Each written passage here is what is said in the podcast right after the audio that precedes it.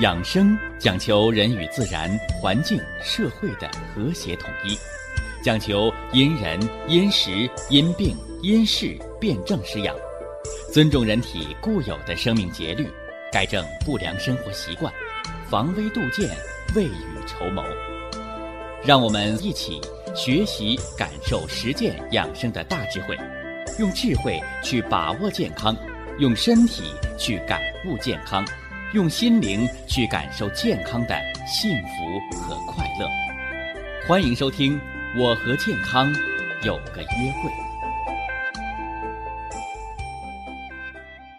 下面有请徐老师讲解博医文化的大智慧，让我们一同感受健康带给我们的快乐。好，下面有请徐老师。徐老师，您好。主持人好，听众朋友们。大家好，欢迎各位呀，来继续关注咱们的文化，来学习实践咱们的中医健康管理啊，真正的做到健康路上啊，理论联系实际啊，理论和实践把它结合好。那么今天呢，给高血压病简单分类啊，简单分类。是吧？我一说分类，那不少听众朋友啊，遗传，你看又把老祖宗抬出来了啊！好多外国人笑中国人啊，中国人没有信仰，是吧？哎，人家国外人都有信仰，他们说中国人没有信仰。但凡说中国人没有信仰的人，都是没有文化的人。或者说根本不了解中国的人，你问问那些老外，问问那些在中国生活了几十年，是吧？甚至家里祖上生活了几百年的，你问问那些外国的中国通，你问问他们中国人有没有信仰？中国人有最大的信仰，中国人最大的信仰就叫善恶。所以中国人说。善恶终有报，啊，善有善报，恶有恶报，不是不报，时辰未到。你看，善恶的信仰，这是中国人最大的信仰。啊，中国人还有最忠诚的信仰，叫什么？哎，叫祖宗，是吧？所以中国别管南方还是北方，是吧？别管中国人到国外了，啊，你你还是在家待着。你骂什么？你别骂他祖宗，对不对？哎，啊，所以中国人最大的仇恨莫过于去把祖坟给刨了，你对不对？哎，所以不管你信什么，哎，中国人对祖宗的信仰就是孝道。中国人对善恶的信仰，就是中国人的善良。啊，所以叫百善孝为先。善恶终有报，这是中国人最大的信仰，是不是？哎，所以首先把高血压病这个遗传放这儿啊，遗传性高血压，啊，是遗传的事儿不？啊，人人都有遗传，而你后天给你的基因浇水施肥，让你发展成高血压病，是你后天作的，而不是爹妈给你生的，这你要搞清楚。那下来呢？我给高血压病给他要简单的分型了啊，因为刚才咱们讲了，把遗传这个这关过了，遗传这关你就不要说吃什么药管遗传，啊，吃什么保健品能治遗传高血压，你别来这套，啊，你要解决能改善的问题，你要老盯着遗传这事儿就叫废话。高血压病简单分类。那简单分类，头一型就叫肝阳上亢型，啊，什么叫肝阳上亢？人有五脏，心、肝、脾、肺、肾，五脏有阴阳，啊，五脏有阴阳。那么这肝，啊，肝藏血，啊，你看咱们讲五脏养生篇时候讲过，肝藏血。肝主人一身的曲直，肝主人一身之筋，肝还主人一身之条打。那什么是肝阳上亢啊？就是肝的阴阳不平衡了，阳阳气亢盛，阴血不足，这就叫肝阳上亢。啊，老发脾气，老发火，老生气，肝阳上亢。肝阳上亢型的高血压是生气气的，那么肝阳上亢型的高血压，你就应该平肝潜阳，啊，什么叫平肝潜阳啊？你看我说了，五脏有阴阳，五脏当中的肝脏的阴是肝血，肝血，这五脏的肝脏的阳就是肝火，是吧？肝阳上亢就是肝火太旺了，肝水不足，肝血不够用，怎么办？哦，第一，平肝潜阳。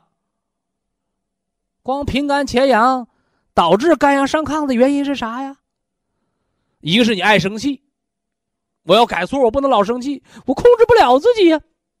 多少人告诉你爱生气，我控制不了自己，你为什么爱生气？是吧？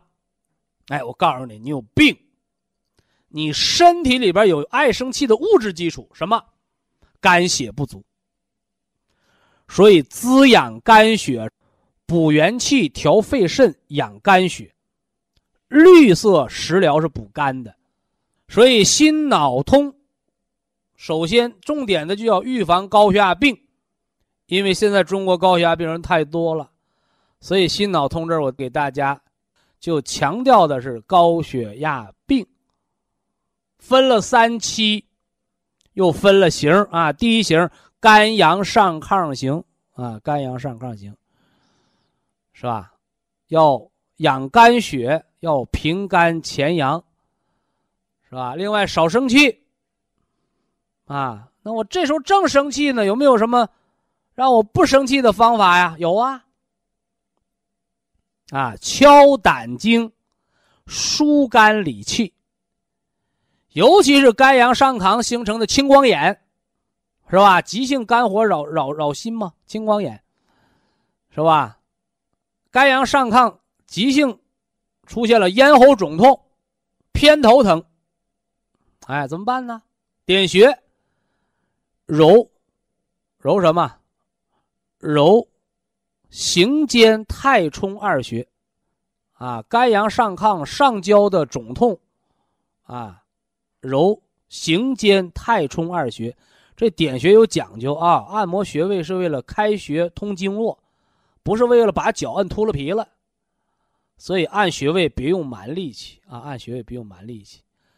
另外，磁疗也可以平肝潜阳。所以我们给那个高血压病人拿磁疗围个帽子戴上，那个不叫戴紧箍咒，那个是松箍咒，是放松脑神经的。所以偏头疼用磁疗，青光眼用磁疗，右侧胆囊炎急性发作用磁疗，腿脚抽筋儿中风偏瘫用磁疗，这都是调肝阳上亢，磁也有平肝潜阳、解除痉挛的作用。以下是广告时间。博一堂温馨提示：保健品只能起到保健作用，辅助调养；保健品不能代替药物，药物不能当做保健品长期误服。人想健康就要三通啊！一要胃肠通，让人气血。生化有源，糟粕排出有道，是吧？二通呢，要血脉通，哎，也就是现代医学讲的叫心脑血管畅通，是吧？心血管畅通，你就浑身有力，啊，没有猝死，没有心绞痛，没有心梗。脑血管畅通呢，哎，你就指挥灵活，没有偏瘫、半身不遂，没有老年痴呆，没有脑萎缩，没有帕金森。哎，这说的是血脉通，心脑血管的畅通。呃，三通啊，叫气通。呃，这个气通啊，又分广义的畅通和狭义的畅通。狭义上的畅通呢，就是鼻子喘气儿，啊，肺的呼吸，是不是啊？大小便的把门汗毛孔的出汗，这都叫气，是吧？这是狭义上的气，是吧？气通了，人不慢支，没有慢性支气管炎，没有哮喘，没有肺气肿。没有肺心病，没有哮喘病，对吧？啊，这是上气儿通，下气儿通呢？大小便能把住门啊，是吧？放屁儿带响，不带打嗝的，哎，这是下气儿通，是吧？另外呢，皮肤的汗毛孔的气儿，热了知道出汗，冷了你会起鸡皮疙瘩，皮肤不过敏，是吧？不起荨麻疹，哎，这个都是肺气的畅通。啊，肺气的畅通，这是狭义上的气。嗯，那有人就说呢，还有广义上的气吗？没错，哈哈，广义上五脏皆有气，是吧？广义上的气通，气为血之帅，血为气之母，是吧？所以气通就是人的经络的畅通。啊，经络者，这儿我说的慢啊。其实我在健康节目当中常讲啊，但是我们常说叫重点的事情说三遍。为什么要说三遍？叫再三强调啊。经络者，内连五脏六腑，外络四肢百节，沟通上下。连通内外，决生死，调百病，不可不通。哎，这说的就是经络当中的气血畅通。所以广义上的气通，它指的就是五脏六腑之间的啊，脏腑与四肢百节之间的啊气脉的畅通。也叫经络通啊，经络通。这是整体的概括的，给大家说说这个养生文化的三通啊，三通。那么，咱们最近呢，给大家说到了第二通啊，说到了血脉通。呃，血脉通啊，也就是核心讲的是心脑血管的畅通啊。咱们刚说过了，心脑血管畅通。心血管畅通，没有心肌缺血，没有心绞痛，没有心律失常，没有心梗，是不是？啊？没有下肢浮肿啊，腿一胖了，怎么的？心功能不全了啊，睡觉腿肿一消，哎，走了一天腿肿加重，这都是心功能不全，心血管不通来的，是吧？一伸舌头一照镜子，舌头底下俩大紫血泡。别说了，心脏医学，心脏的血脉不通了，哎，这叫心血管畅通。那么脑血管通呢？脑血管通不得中风，是吧？没有脑梗，没有脑萎缩，没有脑出血，没有脑血栓，没有脑溢血，没有眼底出血，没有视神经萎缩，没有耳鸣，是吧？什么叫耳鸣啊？啊，好多人到五官科治耳鸣，啊，耳鸣都是内源性的。都是脑供血不足来的。实火耳鸣，如雷轰，轰隆隆，轰隆隆，你这是着急上火来的耳鸣，怎么办？啊，吃点牛黄解毒片，一跑肚一拉稀，好了，急性的啊肝火上扰的这个耳鸣消失了。啊，耳鸣如蝉啊，吱吱吱就不停的叫，你不用说了，啊，这都是脑供血不足来的。西医叫神经性耳鸣，或者叫神经性耳聋，但是我告诉你，神经缺血，你才会耳鸣，所以脑供血不足是耳鸣的本质，啊，耳鸣的本质，神经缺血是直接原因，脑缺血是根本原因。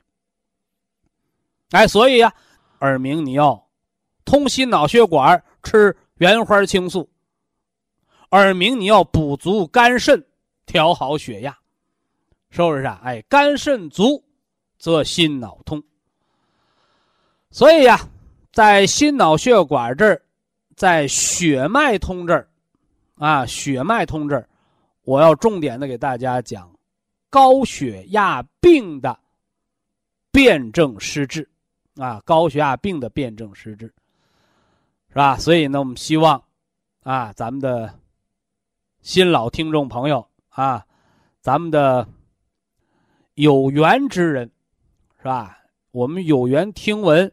中西结合的文化，是吧？哎，我们有缘实践内外畅通的养生疗法，哦，我们有缘使用，是吧？我们系统的啊，内养元气、内调五脏、外病内养的啊，我们的阴阳五行疗法，我们的系列的，是吧？保健品啊，中医的食疗。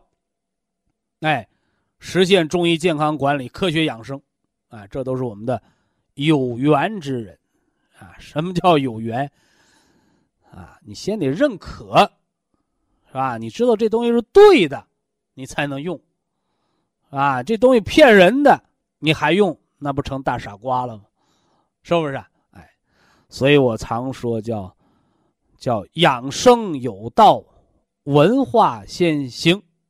啊，这文化是不花钱的，是不是啊？基础疗法好多不花钱的食疗，啊，不是说你听了节目啊，你就得花钱吃保健品，啊，不是，好多不花钱的方法，不花钱的食疗，是不是啊？不花钱的好习惯，你做没有？啊，你做了，你有收获没有？哎，所以中医养生，啊，它是一门实践科学。啊，正所谓，实践是检验真理的唯一标准，是吧？空谈误国，实干兴邦啊，是不是啊？哎，你得实打实的啊，你操练起来得起作用啊。好，在高血压病的中医辨证当中，我们给大家讲了这个肝阳上亢。啊，肝阳上亢型的高血压，哎，说到了五脏也有阴阳，是吧？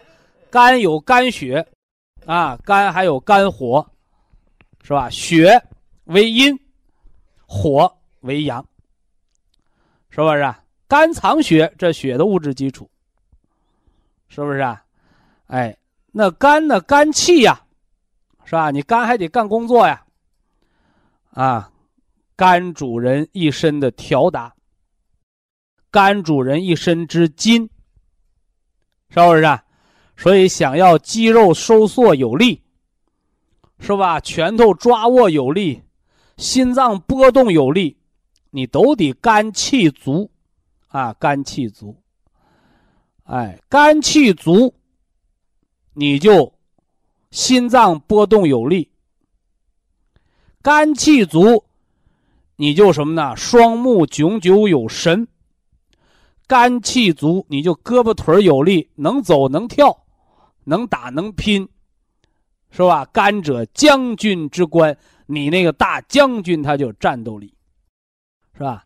气多三分便是火呀，是不是？啊？所以什么叫肝阳上亢啊？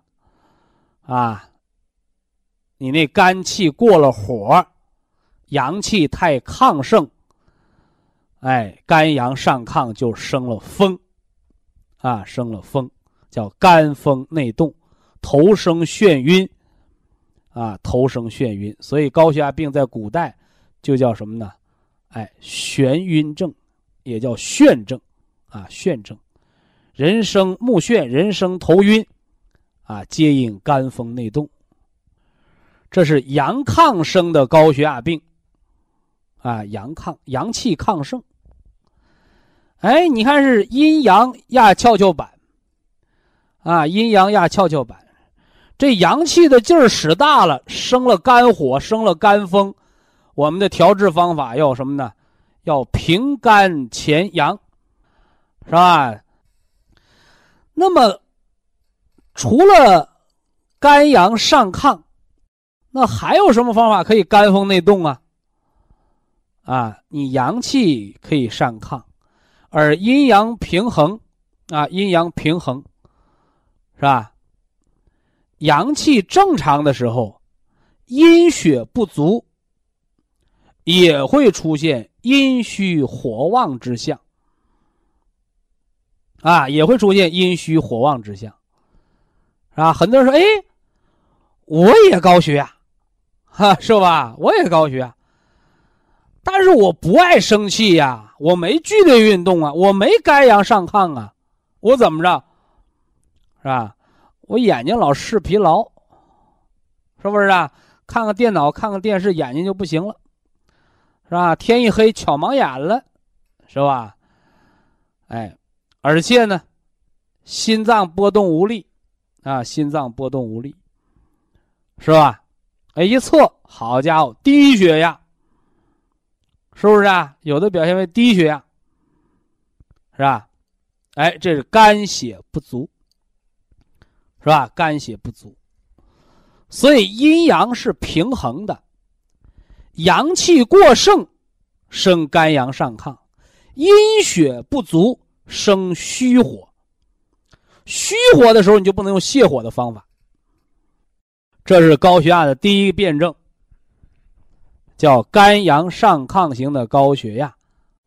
以下是广告时间。博一堂温馨提示：保健品只能起到保健作用，辅助调养；保健品不能代替药物，药物不能当做保健品长期误服。高血压病的第二个辩证，啊，第二个病症，叫什么？叫肾精不足，是吧？高血压病第一型是气出来的，啊，肝阳上亢嘛，老生气呀，老着急呀，是吧？火爆脾气，是吧？肝阳上亢了。那么还有一个类型的高血压病人怎么得的？劳累，劳累呀。是吧？说这一辈子很辛苦、很劳累，累出个高血压来，这什么道理？哎，我又得给大家说道说道。肾，肾为人体先天之本，主骨生髓，主髓纳气。平时生活当中，我们都知道，人盐吃多了要得高血压，吃的太咸了得高血压。但是大家伙你仔细观察。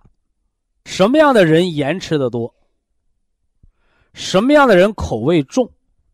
哎，一类人就是出大力的人，是不是啊？你说我这天天啊抬袋子啊，天天搞装卸工，一天累得汗不流水的，你老给我吃点清淡的饮食，那人几天不就虚脱了吗？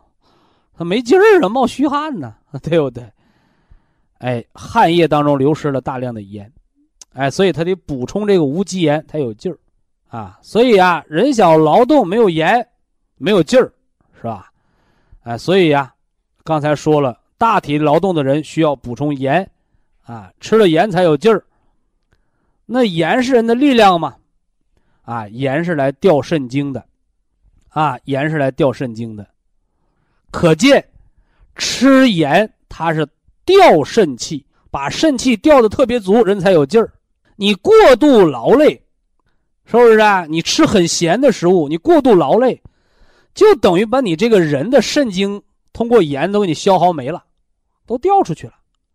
你人也熬的皮包骨头一把，呃，累的也是五脏空虚，人也剩个药渣儿的。所以这大家一定要明白，啊，所以体力劳动。是吧？过多它肯定是伤肾经的，叫烦劳伤肾。那还有一招，你不用劳累，你使劲吃盐，就提前把肾吃报废了，啊，把肾吃报废了。所以我们常说呀，健康人的饮食要低盐低脂，啥意思？低脂是为了防止血管堵，低盐是为了防止肾精透支，让你多活几年。所以比较而言，你大盐的饮食，啊，天天吃的特咸的人，天天饭店吃饭有滋味的人，自己家不做饭的人，你和天天吃激素掉肾精有区别吗？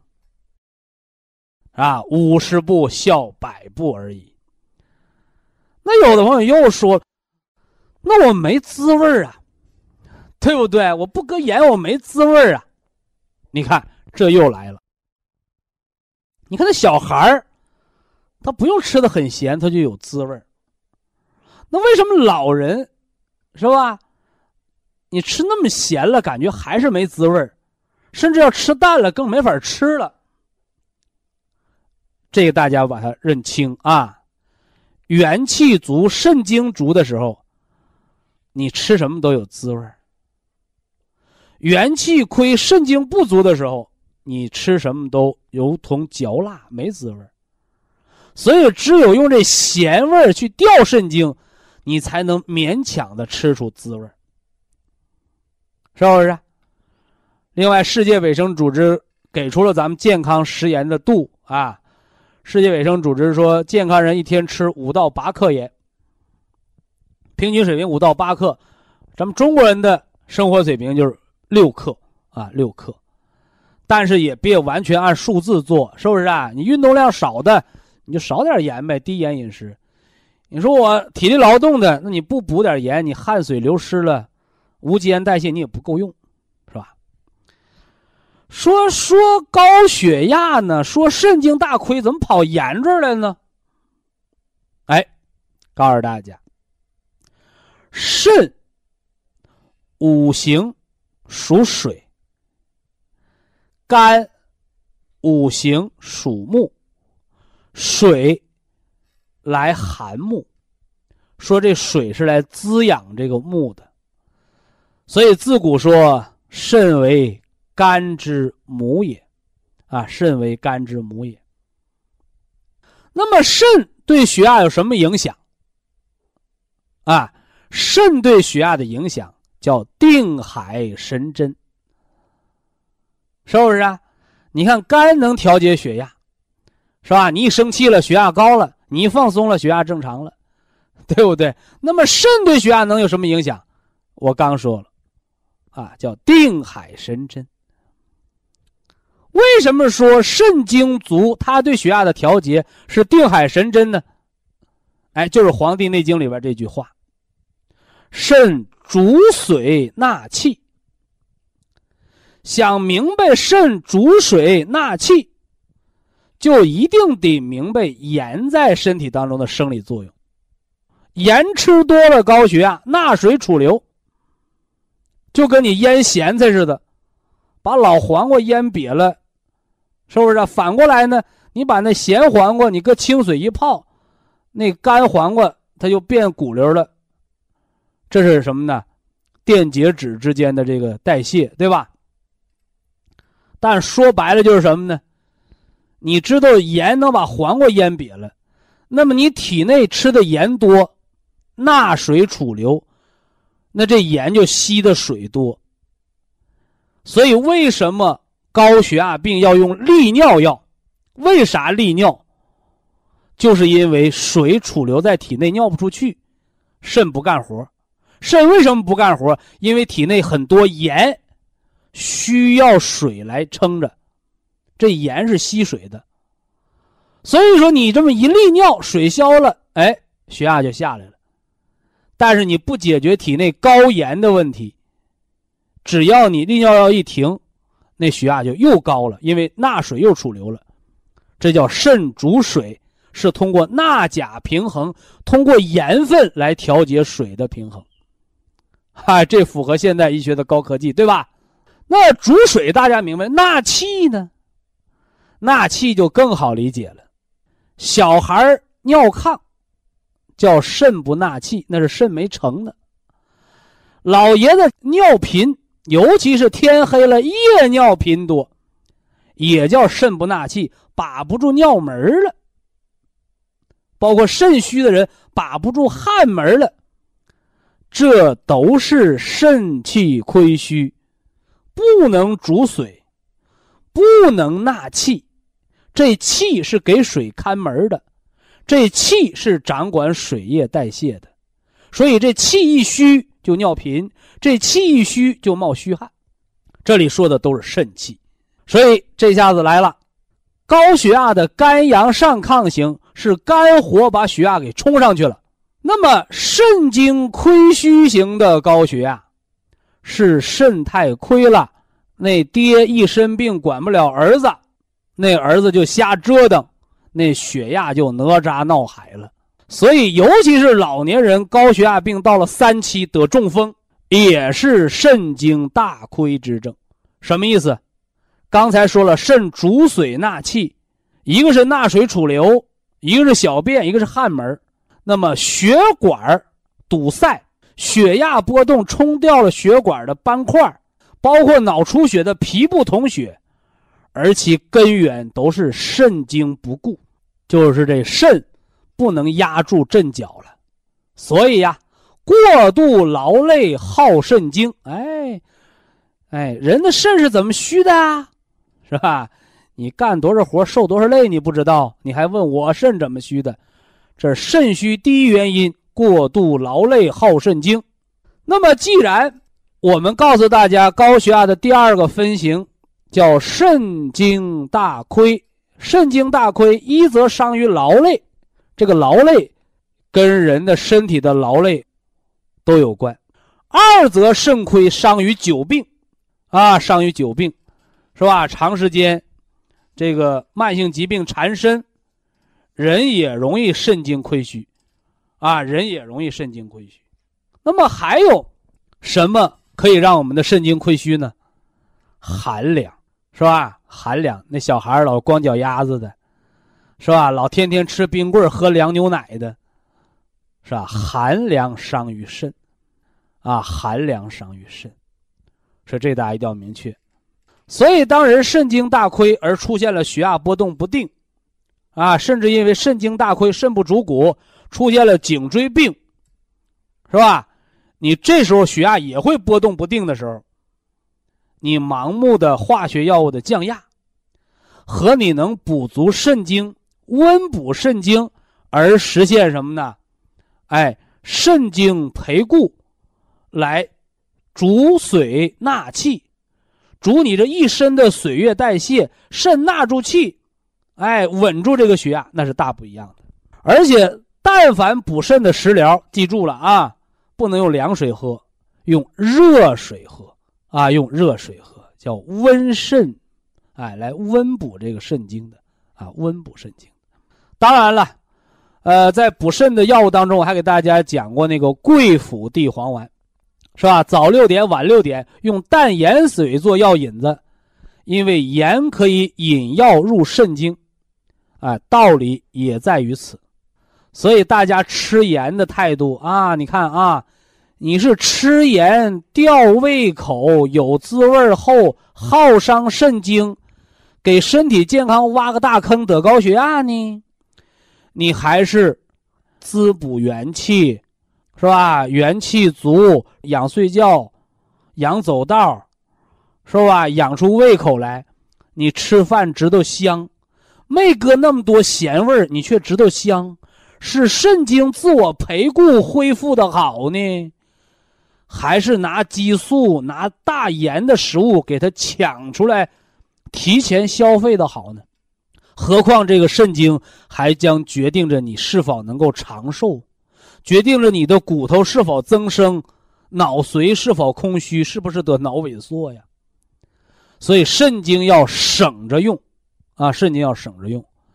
那话又说回来了啊，我们吃植物的种子都是补肾精的，啊，包括你嗑葵花籽儿、健脾，它也是补肾精的。而黄瓜籽儿、南瓜籽儿，它也是养肾的，啊，我们叫植物钙，通过补肾而养肝养筋，对吧？啊，那么这儿又来了，啊，这儿又来了，我们吃葡萄籽提取物的原花青素。以子养肾精，我们吃五谷杂粮填固肾精，我们吃人参、虫草补元气养肾精。请问谁养的肾精更足、更踏实，劲儿更大，更稳固，更救急。这个就有所差距了，啊，有所差距。我把这个差距说给大家。人无病，日常养肾精，吃五谷杂粮，是吧？人有病，身体免疫力差，疲乏无力，养肾精，食葡萄籽提取物原花青素，是吧？人肾精大亏，以及脏腑，补足五脏，填固肾精。吃冬虫夏草，配人参。人的保健叫因人，哎，人是第一的。因天时，哎，顺应自然的天气变化。因病势，你这病是加重还是缓解呢？叫辨证施治，绝对不是一个脑袋瓜一根筋的问题，啊，这是给大家讲了高血压的第二个分型，肾精大亏，咱们就要大补肾精，避寒救温啊，避寒救温。当然了，填固肾精的方法还有什么呢？点穴按摩之法，啊，按涌泉穴。好多人说涌泉穴能降压，你给低血压的朋友你按按，你看涌泉穴降压吗？涌泉穴强固肾精，高血压的强了肾，血压能下来。低血压的人，你按涌泉穴，肾精足了，肾精足养肝血，低血压还能涨上去。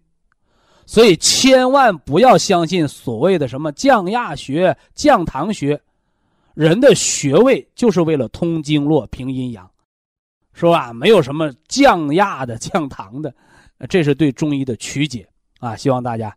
科学，啊，审慎。呃，今天的健康知识呢，咱们先说这么多。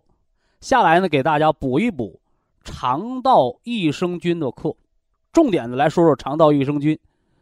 人常说呀，说病从口入，而实际上呢，慢性疾病的形成啊，往往和人的饮食和胃肠健康呢有着密切的关系。那么，健康的饮食、健康的肠道，那么和人体肠道。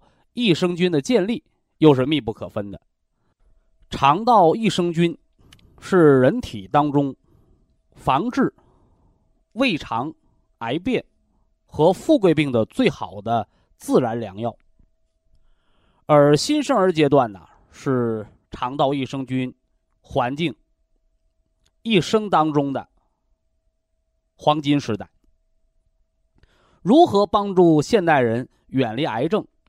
和糖尿病，恢复肠道益生菌群，婴儿般肠道的黄金时代。科学家呢做了大量的科学研究，得出了两种有益于肠道环境改善的方法。第一种呢叫吃粪法，就是用婴儿的粪便为菌种。培养呢益生菌群，然后呢每天呢大量的把含有益生菌的菌水喝下去。这样一来呢，每天十亿八亿的活菌就会喝到肚子里去，而且呢每天都不能少，因为呢肠道的环境呢已经出现了变化，只补充活菌。不改变肠道环境，那么只能让喝进来的活菌一批接着一批的死去。所以呢，有一天你不喝活菌了，补进去的活菌呢就会死一半。有三天你不喝活菌呢，就剩十分之一或者百分之一。如果一个礼拜不补充活菌，那么以前。补进去的活菌也就都死光了。另外呢，科学家呢研究出一种方法呢，叫活菌的体内增殖法，就像喝母亲的初乳一样，它是益生菌最好的天然饲料，所以母乳喂养的孩子啊，是后天胃肠健康的最好的保障。但是呢，成年以后。人的肠道环境啊，已经开始恶化了、破坏了。再给成人喝母亲的初乳，已经解决不了任何问题了。那么，科学家不懈的研究发现，长时间食用自然食品，较加工后的食品，则更利于肠道益生菌的增殖。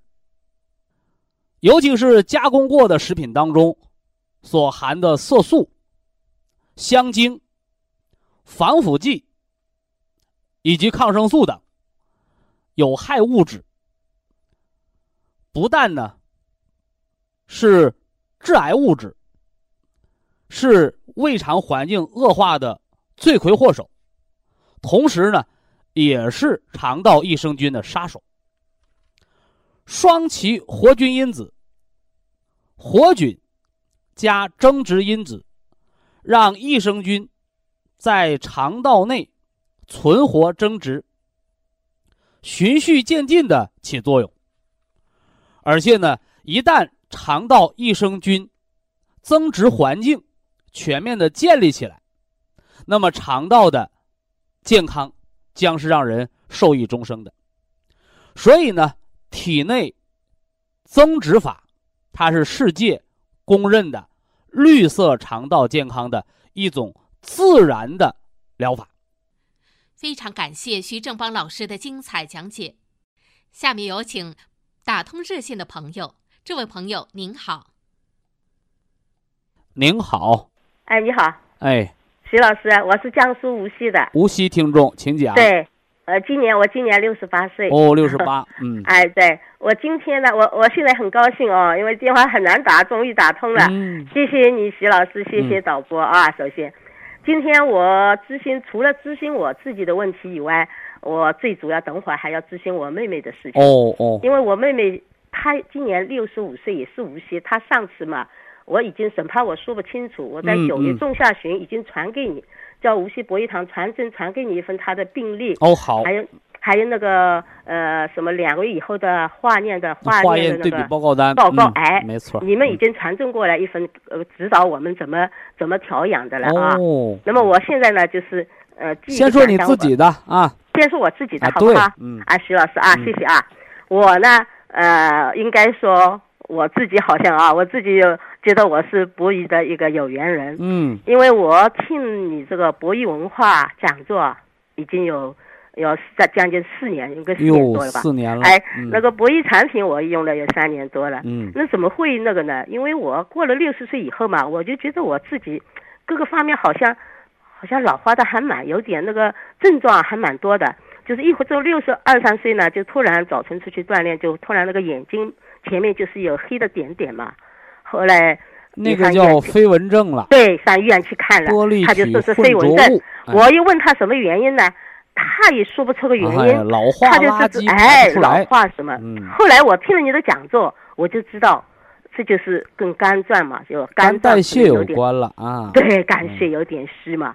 还有后来呢，有一阵子我头晕嘛，以前大夫说这个病你不用管它，对，不用管它。我难受你不难受，你肯定说不用管了。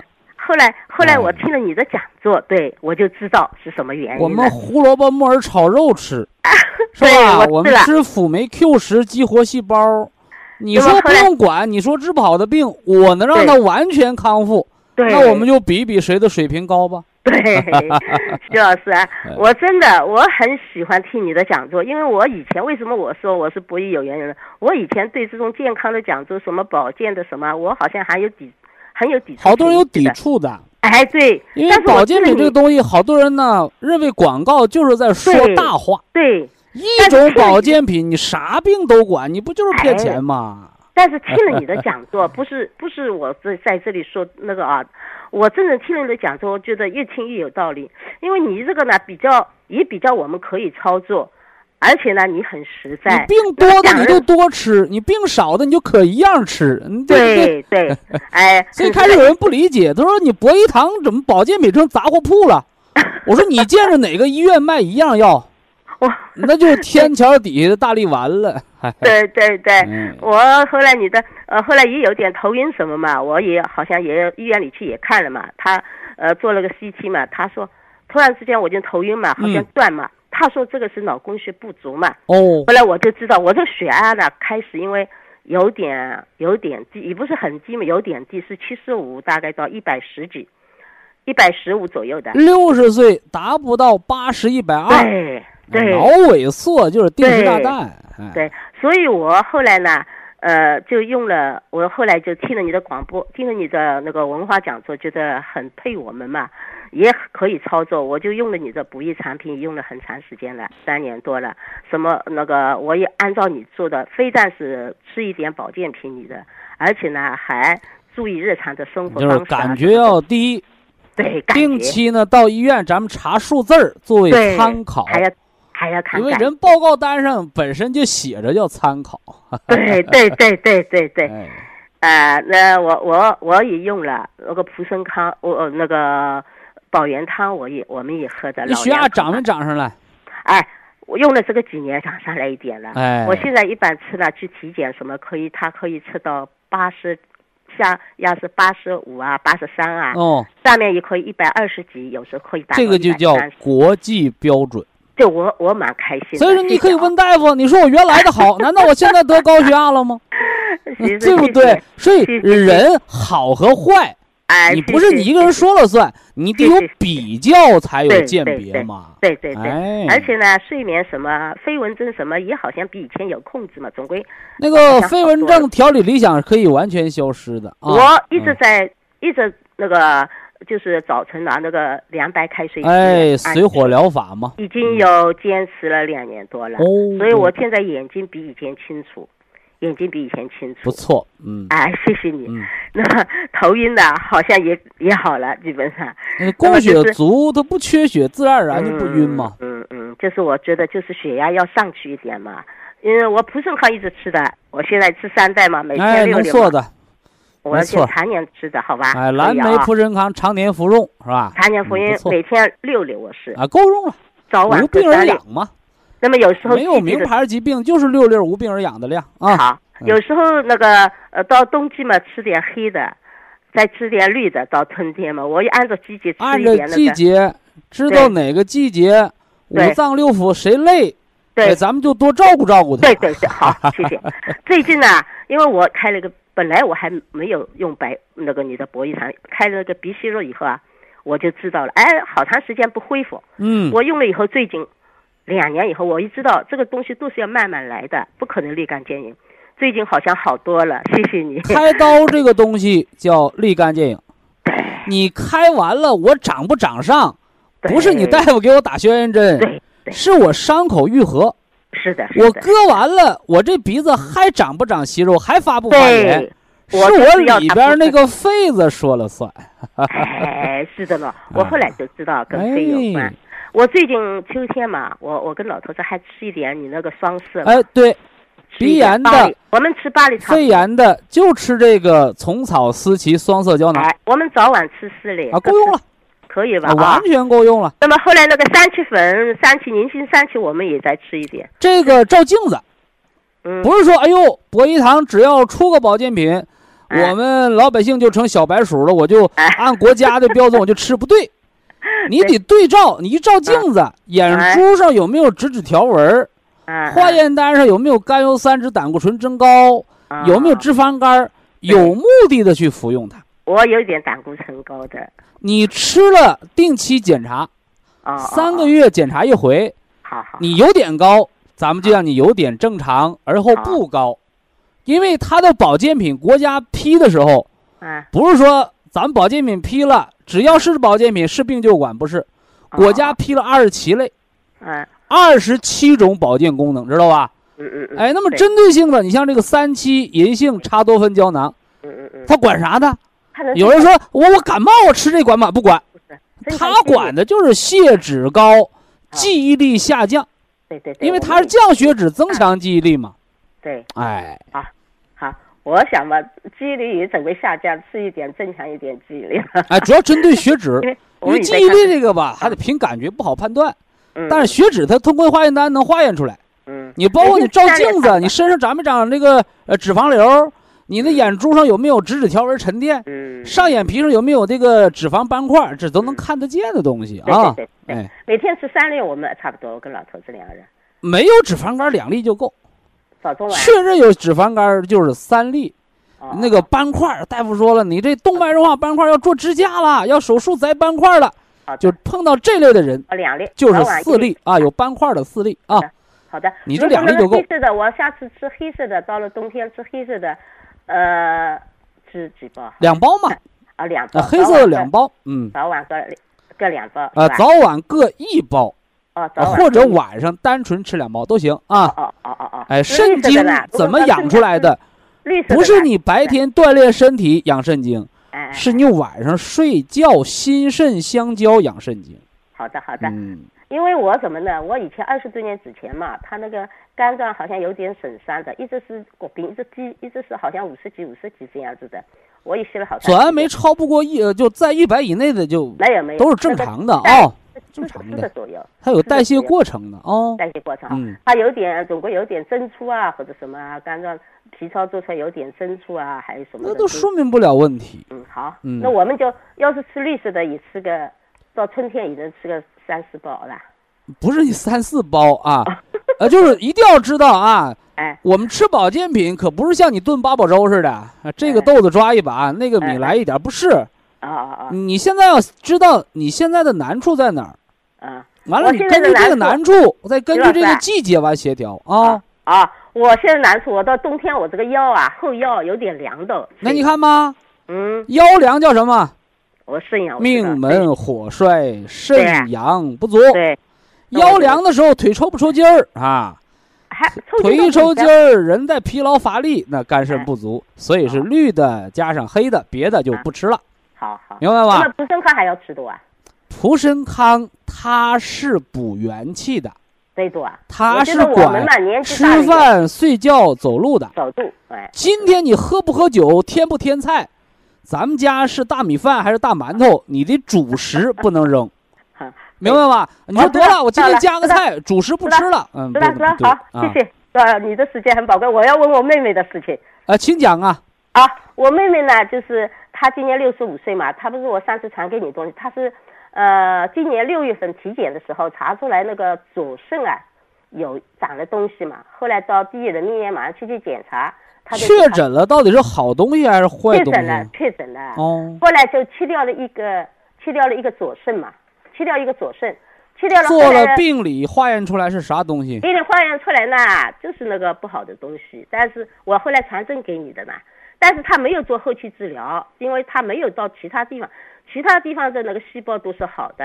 就那一个块不好。那为什么单单这个肾会长出恶性的包块来？为什么？那个呢，他就没说原因啦，他就把他主肾切掉了。他没说，不要紧，哎就是你来了，到单位说我要这上班，我说我对不起，我们不收你，哎，那你就不上了就得了。但你自己得知道你哪儿有病啊，这个单位不要，那个单位不要，那将来主要是主要心思比较重嘛，家里嘛有点那个嘛，他总归一直就是人一定要知道，现在得恶性肿瘤、得癌的人不少，对对，但是不是说谁想得就能得的，对对对，恶变恶变，细胞突变，表面是突然变化，恶了，恶性了，要命了。嗯嗯，你没个三五年，你这个基因呐、包括你这个环境啊，形成不了。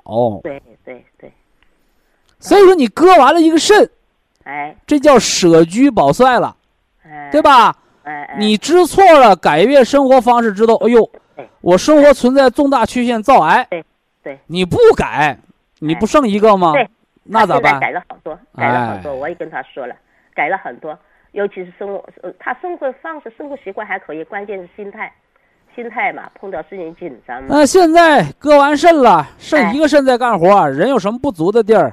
现在呢，他倒还可以，身体各个方面还可以，就是上次嘛，我们也，我也医生说有没有后续治疗？没有，没有，后来这就叫无知，啊，这就叫无知啊！哦哦哦，他就吃了一点药呀，那个金吃管什么的药啊？金水宝保肾的，保肾的，保肾管癌不？他啊，导致能保肾，咱们别割肾呢。你看你那药能把那个长癌的肾能保住不？他现在，哎，我现在就这样呀。后来我我给他那个叫什么，到博玉堂十十粒或者九粒硒酵母咀嚼片，微量元素 C 的补充。但是我不是给你保肾的，哦哦哦，是给你改变体内造癌的环境的。改变环境，他上次是六例，因为我们就是你切出来那个东西做没做病理？是不是癌？是癌，吃九粒。切出那个东西不是癌，就是个包块，甚至就是个炎症，你没有必要来吃西酵母，明白不？好，知道。哎，还有那个徐老师，他那个硒吃了，但是吃了以后啊，他吃了一个礼拜左右。我今天就是要问你的，吃了一个礼拜左右啊，他就出去早晨八九点钟、九点多钟啊，就身上先是手心、脚心，就是热乎乎发热，热了以后马上就痒，很痒很痒。那个是体内有湿。而且他下身也痒，哎，那都是湿气。一会儿会儿呢，就脸上也红，也痒。要熬玉米须子、冬瓜皮的水来利湿，玉米须来帮助你那一个肾来干活，水湿出不去了啊。哦哦哦。水湿毒热该长湿疹了。哦，他那么吃就是后来呢，就喝了一大杯水。呃，我的意思是，这个闲事你就不要管了。哦。因为是糊涂虫，你肿瘤手术后完了去补肾，你不是去改变癌环境，防癌症转移复发，你这个闲事就不要管了，说不清，哈哈，说不清啊啊！所以我们说呀，呃，你宁可跟这个明白人吵架，你别跟这个糊涂人唠嗑，太累，哈哈，太累啊！所以养生你要养个明白啊，一定要记住啊。恶性肿瘤手术后，它的后续就是来改善癌环境。啊，你把瘤切掉了，但是造瘤的环境、癌环境还在，所以这个细胞环境的改变，硒酵母咀嚼片、微量元素硒的补充、辅酶 Q 十促进愈合，是不是啊？哎，促进排毒，哎，而不是说哦，这块形成外伤了，我去让这伤口愈合。两个概念啊，两个概念，一定要知道是什么东西要的命，是什么东西造出来的病，是吧？而不是你虚不虚啊？前一段有人说，哎，我肾虚了会不会得癌呀？是不是？所以癌症不是累出来的，也不是虚出来的。那么至于补肾，它就更对癌症的预防和治疗就是无稽之谈了啊！这我们不好做评论。好，非常感谢徐正邦老师。我们明天同一时间再会。